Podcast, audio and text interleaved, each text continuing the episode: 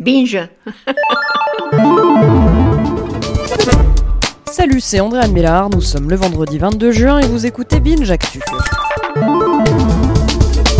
L'info du jour est une première et on a envie de dire c'est pas trop tôt. Pour la première fois de toute l'histoire de la télévision britannique, c'est une femme qui a commenté en direct le match de la Coupe du Monde de football Maroc-Portugal sur BBC One. L'heureuse élue s'appelle Vicky Sparks.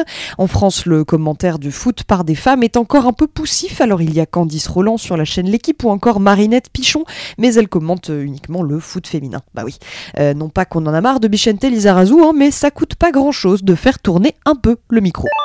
Thank you. L'histoire du jour nous emmène 40 ans en arrière. En 1978, c'était déjà la Coupe du Monde, mais en Argentine cette fois. À l'époque, de mystérieuses bandes noires couvraient les pieds des poteaux de but. L'esthétique n'avait rien à voir là-dedans. Ces poteaux étaient porteurs d'un vrai message.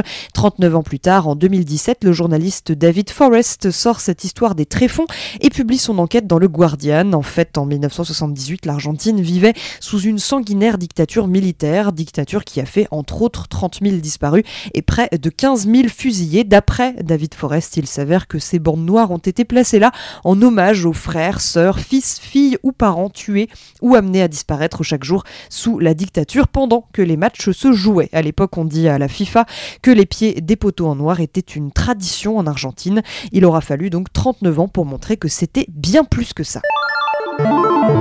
La leçon du jour est celle donnée par le New York Times à la France. L'auteur Édouard Louis, très décrié dans l'Hexagone, faisait hier la une du quotidien américain. Alors en France, on parle de melon, d'arnaqueur, de porte-parole politique de l'élite. Pas de une, mais on l'asticote, on le bouscule parce qu'on aime bien en France chercher la petite bête et sortir les gros mots, souvent en outrepassant l'essentiel.